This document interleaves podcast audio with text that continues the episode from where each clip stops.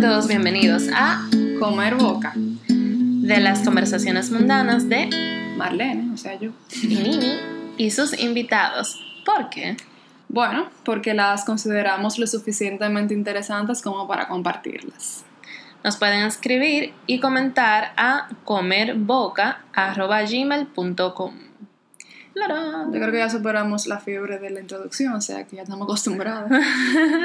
creo que es la última vez que mencionaremos algo acerca de ella después de que la hagamos. Sí. Es que tema superado. Sí. Eh, nada, señores, o muchas cosas realmente no es nada. Hay muchas cosas que hablar, hay muchas cosas interesantes. eh, espero estar lo suficientemente iluminada como para que me entiendan y como que ustedes puedan de verdad relacionarse con todo lo que digamos hoy. Bueno, vamos a volver a temas profundos. Eh, Así que prepárense a chipear. ahí se tri, como diría nuestra querida amiga, amiga Loriel. Eh, el episodio pasado fue un poquito largo y fue súper chill. Sí. En comparación tal vez con los pasados y con este. Nosotros intentamos hacer como un break, como un espacio... Un break mental de Ajá. vez en cuando. Y para que no sea todo el tiempo un battery constante.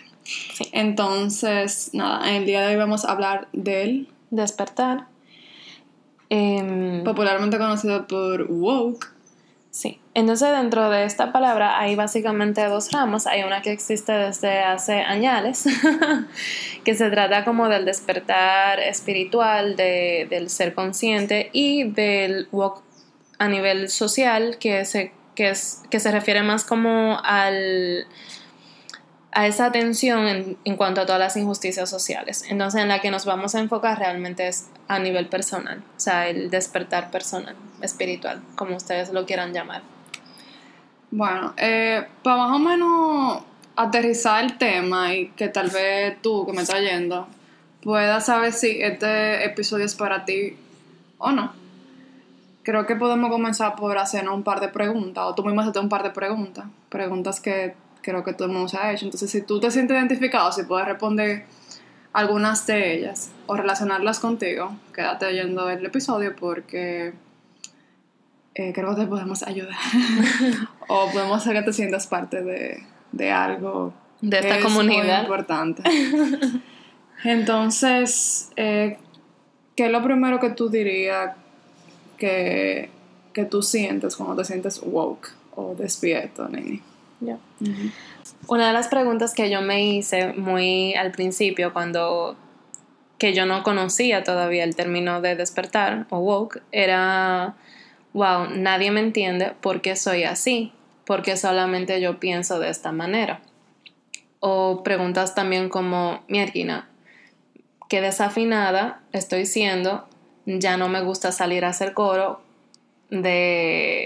Con de- X o Y gente. con X o Y gente o O X o Y lugar. sobre todo en las discotecas y sitios así.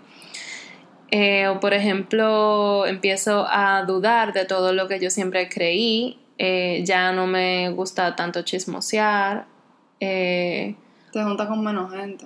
me junto con menos gente. alguna cosa que yo pudiese decirle que piensen, a ver si ustedes se relacionan con el tema.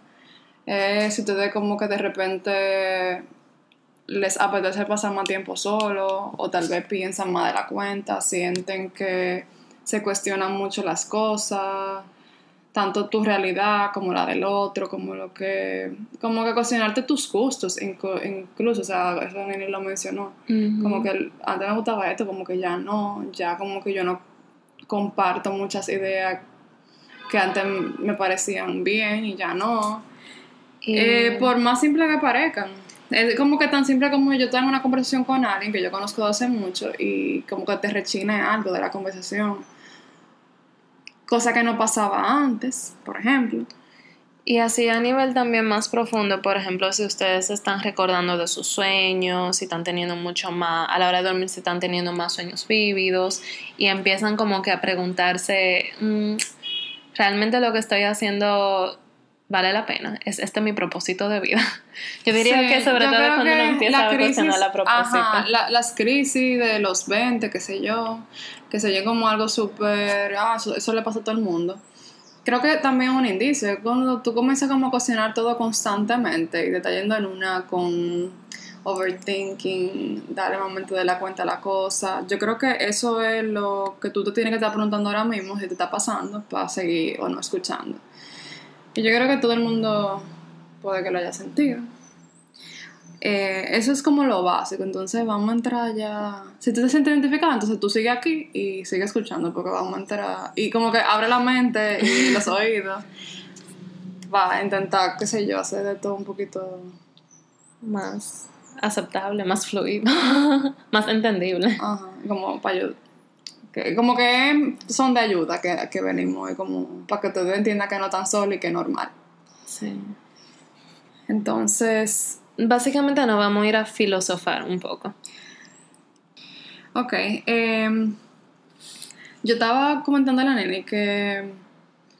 que me incomoda el hecho de que uno llega a sentir estas eh, como que uno llega a este estado de, de, cuestionamiento tan tarde en la vida, tipo veintipico de años, porque por lo general cuando uno comienza ya a ser más, un poquito más adulto, es que comienzan a existir las crisis en la vida, las crisis existenciales, comienza todo a veces un poquito más complicado, es más fácil tú caer en depresión, es más fácil tú caer en una mala relación que te que te afecta muchísimo, es más fácil tú entrar en contradicción con tus padres, con tu familia, con tus amigos.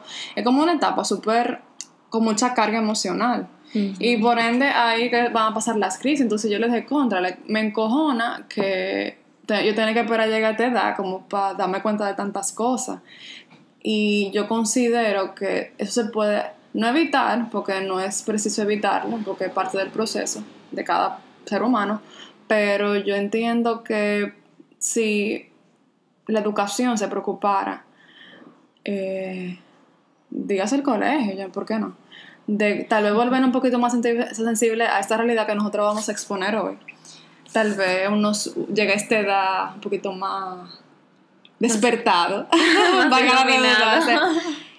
y don't get me wrong, señores, esto es vida, o sea, es, de eso se trata la vida, diría yo. Y me, vuelvo a decirlo, me encojona tener que esperar a llegar a mis 24 años para entenderlo del todo, o más en su mayoría. Entonces, nada, hablemos de crisis. Las crisis son como la entrada a tu, a tu despertar, a tu darte cuenta cómo es realidad que funciona la vida y a darte cuenta de que todo tiene que ver con todo. Nosotros hablamos mucho de eso en el episodio de manifestación. Pero realmente em, las crisis siempre yo creo que como como knowledge. Decir, no, eh, si tú estás pasándola mal, eh, como que celébralo porque como que vienen cosas buenas. Y esa cosa buena está woke o despierto, y que es el tema de este, de este episodio. Entonces, em, ¿qué te digo? Las crisis... Em, creo que en tiempos modernos es lo que te dice como que te encamina a, a, a tu volverte un poquito más consciente de todo. Pero si nos ponemos a verlo de muchos puntos de vista, eh, cuando tú entras en una crisis, ¿qué es lo que tú haces? Buscar ayuda psicológica, psicoterapeuta o un amigo al que, con quien hablar, o tú mismo te pones a reflexionar sobre ti mismo. Muchísimo video en YouTube. Muchísimo libro, muchísimo, qué sé yo, tú te, tú te pones a buscar soluciones a tu problema. Que incluso, incluso en tu Instagram tú empiezas a, a, seguir gente que lo que se ven son mensajitos positivos y cosas así. Tú comienzas como a buscarle sentido a tu sentir. Sí. Y... Porque tú quieres naturalmente, el ser humano naturalmente quiere sentirse bien. Entonces ya... Cuando entra esa crisis y esa, esa incomodidad, es que tú realmente como que es la vida pushing you a, a, progresar, a evolucionar y a despertar. Ya las cosas materiales para ti no son suficientes para satisfacer cualquier necesidad, porque ya tu necesidad... O idealmente sería así. Sí. Eh, pero sucede, o sea, porque, por ejemplo, antes, si yo no me sentía bien conmigo misma, lo que yo hacía era que iba a Mac, me compraba un pintalabio y, y no está mal. Y no está mal. Pero como que llega a un punto en que tú dices, ya el maquillaje a mí no me hace sentir bien. O sea, ya no, ya no es suficiente para hacerme sentir bien. Entonces ahí tú sigues buscando y buscando. Bueno, Eh, volviendo a lo que estaba diciendo. Sí. Eh, eh, qué sé yo, en tiempos modernos, ahora mismo tú lo que buscas es manera de responderte a tus situaciones incómodas de la vida o a ayudarte. Entonces, no wonder que hay muchas maneras de tú ayudarte. Ya mencionamos libros de autoayuda, mencionamos es- eh, terapia psicológica, mencionamos irte de shopping, mencionamos irte al gimnasio, podemos mencionar Muchísimas cosas que pueden ser a nivel tanto de, sí, bu- buscar gente que te cae bien y hablar la tarde entera porque te sientes bien después de gente a que vaya afín con tu, vamos a decir, con tu, lo que tú quieras hacer, como a tu profesión, lo que sea. Bueno, hay muchísimas formas de verla. Eh, entonces, ahí yo digo, contrale, que realmente hay muchas maneras de solucionar cada problema y muchos se enfocan solamente al cuerpo, muchos se enfocan solamente al, al, al cerebro, a tus pensamientos y tus sentimientos y otros se acercan mucho a lo que, a lo que es espiritual. Entonces yo me quedo como que contra cuál es el correcto, por cuál yo me tengo que ir o cuál va a solucionar todos mis problemas. Pero realmente, señores, y aquí que viene como la parte de iluminada, todo tiene que trabajarse Al mismo tiempo. tiene que, uno tiene que ir al gimnasio para sentirse bien, uno tiene que hacer ejercicio, uno tiene que ir a su terapia de vez en cuando para aclarar los pensamientos, uno tiene que meditar de vez en cuando pa- para calmar los sentimientos, con los, eh, unido con los pensamientos, y uno tiene que ir a rezarle a, a quien crea también de vez en cuando, y hay que tú lograr realmente tu equilibrio. Eh, y al final, todo se va a comunicar con todo. Porque si tú tienes que trabajar cuerpo, alma y espíritu para tú sentirte bien, entonces tú no vas a encontrar la solución en solamente una de las miles de soluciones. Una, de las mil opciones para solucionarlos. Bueno, desde mi punto de vista, en la, en la antigüedad estaba este filósofo griego, Plato. Plató. ¿Cómo se pronuncia su nombre en español? Plato. Plato. Plato. Eh, estaba este filósofo griego, Plato, y él tiene una excelente alegoría, la alegoría de la caverna, de la cueva, eh, donde él explica que habían tres prisioneros que fueron, o sea, que estuvieron eh, encadenados en una cueva desde, desde que eran, desde, desde que nacieron o algo así. Ellos fueron obligados a tener que estar mirando hacia una pared dentro de la cueva toda su vida. Entonces todo lo que ellos veían era sombras de, de cosas que pasaban y, y para ellos esa era su realidad. Repentinamente un día a uno de estos prisioneros eh, lo liberan y él sale de la cueva y, y la luz lo molesta, él no, él al principio no ve bien, entonces él está muy confundido, eh, no sabe qué pasa, no, no entiende, se siente solo y se siente perdido. Luego, con el tiempo, se va adaptando su, se va adaptando su vista y va entendiendo, le van explicando y él entiende que todo, lo, todo el tiempo lo que él veía en la cueva era la sombra de los objetos reales. Su realidad no era una realidad, sino una sombra de lo que era de, del objeto real. Así que él muy emocionado se devuelve a la, a la cueva a decirle a sus panitas, hey señores, el mundo allá afuera es muy diferente, los voy a tratar de liberar, esto que estamos viendo es una sombra. Sus compañeros, sus hermanos, sus amigos, eh, le dijeron como que se, o sea, se encojonaron, dijeron, tú estás loco, y pensaron como que él era, él estaba loco, que era un estúpido, y se negaron a ser liberados porque tenían miedo a ser tan estúpido como él. Entonces, eh, finalmente los tuvo que dejar y, y se fue, o algo así. Mientras que, sus, mientras que los dos prisioneros no quisieron adaptarse y no quisieron aceptar otra verdad, porque para ellos la verdad era lo que tenían justo enfrente, que era la sombra de los objetos, ellos se quedaron como uno quien dice, dormidos, y este prisionero que sí fue libre, tuvo que tal vez pasar un trayecto mucho más solitario, pero para él fue difícil volver a ver las cosas en, en, su forma de sombra. Incluso él mismo ya dejó de poder percibir la sombra como, como una realidad. Él no entendía ya qué significaban esas sombras. Como que ya no, no lograba como relate. Exactamente, relacionar el, el conocimiento, o sea, lo que conocía con, relacionarlo con, en forma de sombra, así que tuvo que, que irse a vivir una vida viendo las cosas en luz. Entonces, en el momento del despertar muchas veces se siente así. O sea, yo soy una que incluso he tratado de, de readaptarme a la a cómo eran las cosas antes porque yo decía, bueno, si antes yo la disfrutaba y ahora no, es simplemente cuestión tal vez de meterme lo suficiente en el ambiente para poder disfrutarlo de nuevo y poder hablar de las cosas en, la forma en que lo hablaba antes. Pero no pude. Entonces simplemente uno se siente muy solo en ese proceso, pero también para uno es imposible como devolverse.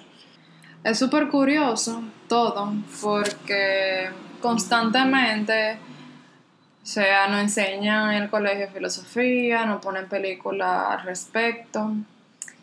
Como que es como ley de vida, pero vuelvo a mi incomodidad de porque ahora y por eso que dicen de que no juzgues ningún camino porque todo el mundo está en su proceso. Y este proceso, el de tú vuélvete consciente o despertar. Eh, Em, entonces yo como que últimamente lo que he estado diciendo mucho cada vez que entra el tema, o como que me empezaron mucho en decir contrale, pero hay maneras de hacer que esto lo logremos entender simple desde chiquito. Podemos, puedo mencionar como que una serie, Merlí, está en Netflix, y eso explica muy bien como mi sentir, porque no hay más educadores así educadores de vida, porque al final esto es la vida.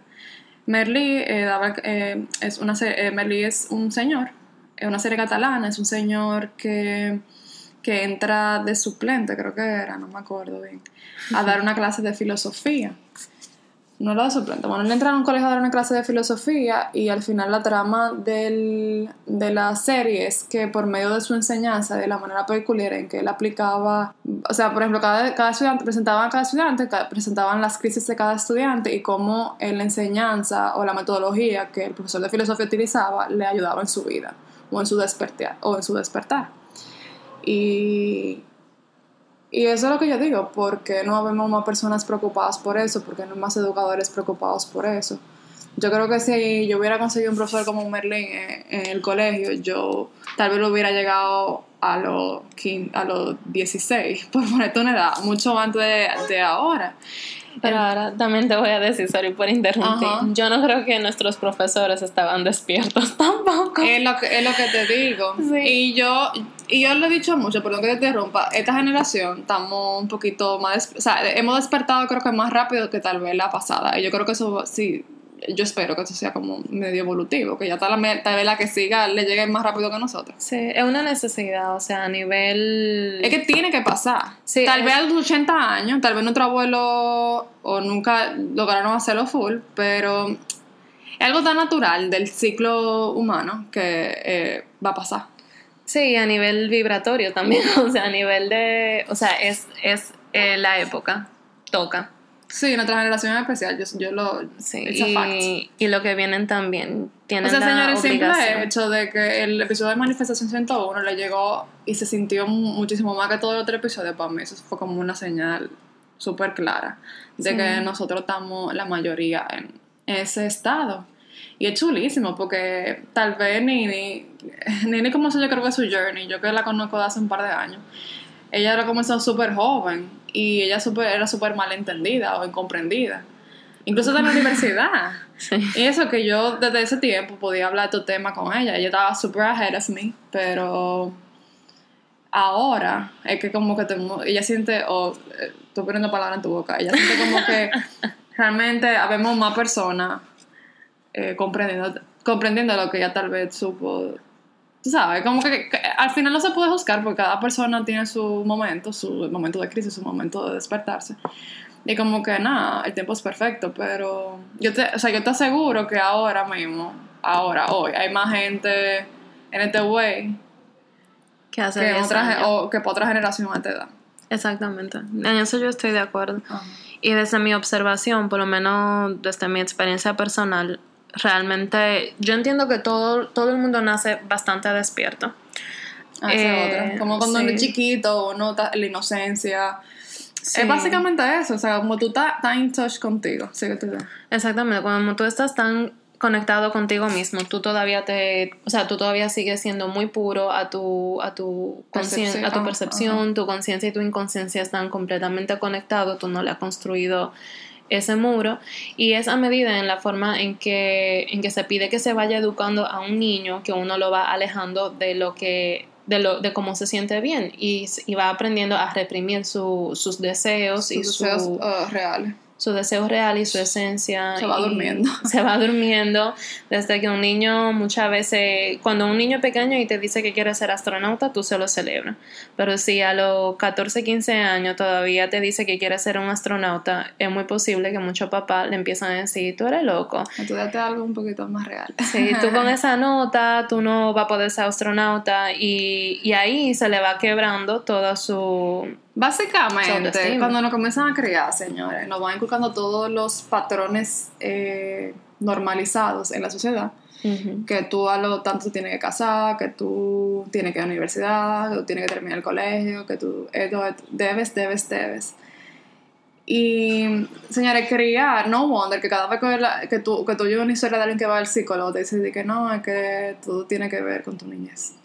Es como que, damn, eh, yo no estaba consciente que es mal y ahora me está afectando mi vida adulta. Es probablemente que tú hayas oído, que uno haya oído esa historia muchas veces repetida, pero es real. O sea, cuando uno está, cuando uno está eh, en su proceso de crecimiento, eh, le van inculcando ideas y ya cuando te vuelves grande, es que tú realmente comienzas a cuestionar si tú soportas o no soportas lo que papi y mami te enseñaron, lo que el colegio, los amiguitos decían o lo que sea. De ahí nacen incluso las, vamos a otro tema, que dijimos que no le vamos a tocar, pero sí, la- lo social, el feminismo, el machismo, todo eso, o sea, como que al final, imagínate que todas las revoluciones que hay ahora de la, del, eh, lo latino, lo feminista, todas esas revoluciones que van como en contra a una opresión, es como también, eh, está, está woke, porque es que tú estás rompiendo con patrones, con estereotipos que te que hace miles de años le inculcaron, pero que ahora no sirven. Y que te sientes oprimida. Y te sientes oprimida por eso, entonces hasta ahí se refleja. Se refleja en todo realmente, en tu trabajo también, en que mucha gente ya no quiere este empleado porque que quiere expresar sus ideas, su sentir y dentro de un ambiente de empleo no lo puede hacer. Es otra manera. Y le voy a decir, es mucho más cómodo, porque algo que yo de pequeña me hice la pregunta, de muy pequeña, y es como que imaginándome que todo esto fuese, yo imaginándome de chiquita que todo esto es una, una ilusión y que o un juego donde yo tengo que vivir, y yo me decía, pero no está tan mal, o sea, es mucho más cómodo que te digan lo que tú tienes que hacer y, seguir un patrón y no tener que darle mente. Pero simplemente va a llegar a un punto donde para ti Te va a incomodar tanto. te va a incomodar tanto que tú dices, mierda, ya yo no aguanto más y tengo que salir de esto. Igual que con todo el tema social, tú dices, es más fácil hacerse de la vista gorda y seguir la corriente, pero va a llegar un punto donde ya tú no puedes más y vas a tener que... Entonces, ese- volviendo a, a mi pelea, volviendo a mi pelea, como que si tú supieras todo desde, desde chiquito, si te criaran con tu, con tu opinión fuerte y al frente, como que no, no, claro, hay normas de convivencia que son para el bien común, tipo los, la Declaración de los Derechos Humanos, que e idealmente todo el mundo debería correr por esa misma línea, para que nadie le haga daño a nadie.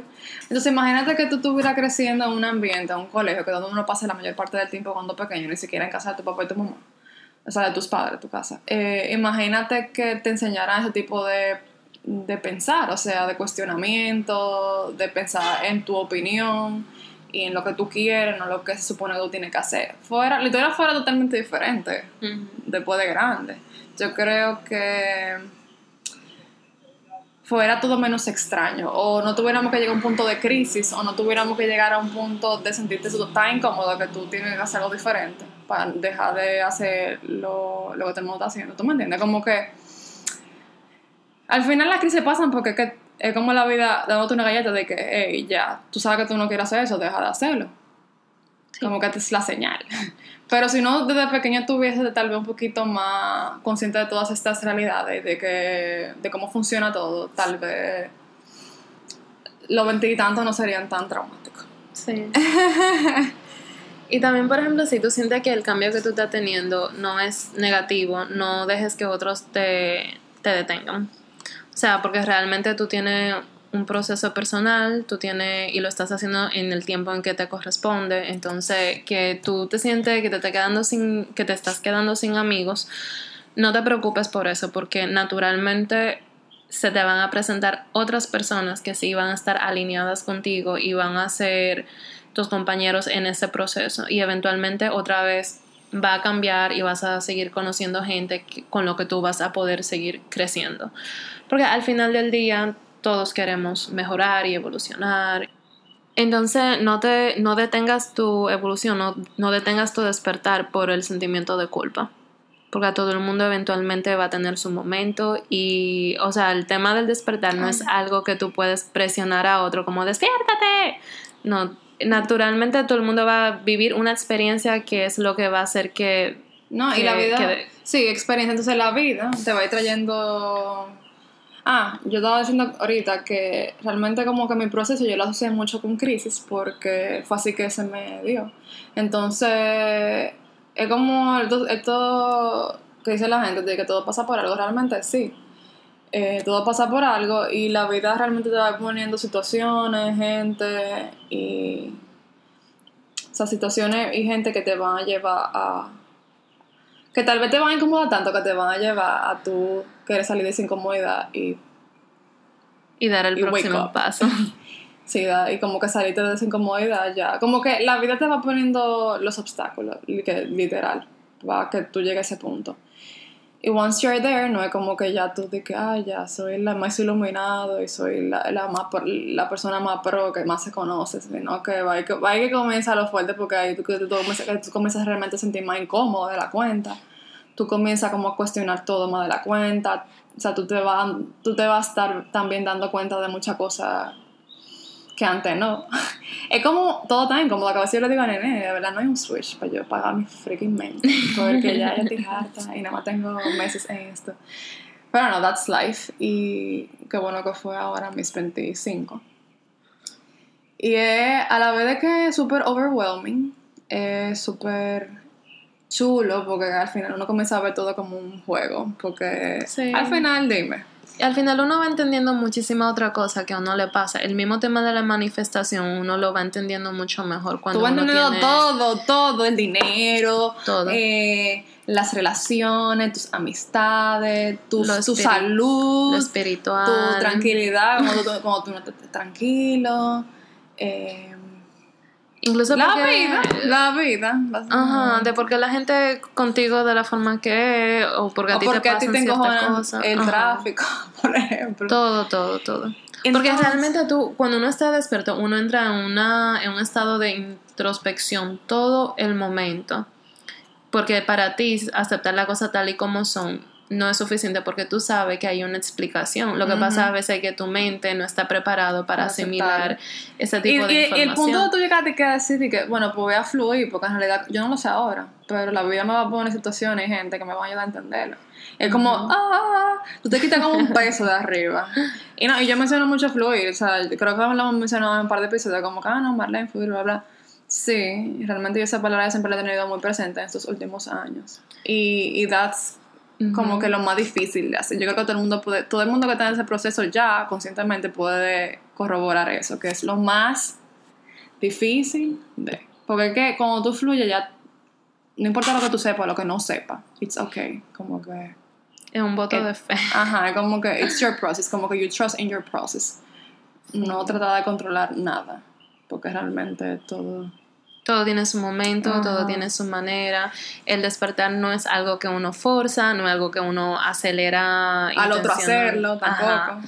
Incluso hay a veces que uno dura unos buenos días o meses estancado con, con un...